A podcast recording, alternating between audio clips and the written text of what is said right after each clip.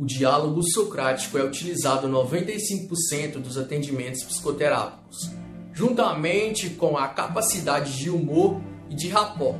Sem isso é impossível fazer logoterapia. 5% é utilizado nas outras técnicas, como a intenção paradoxal, a derreflexão e a apelação.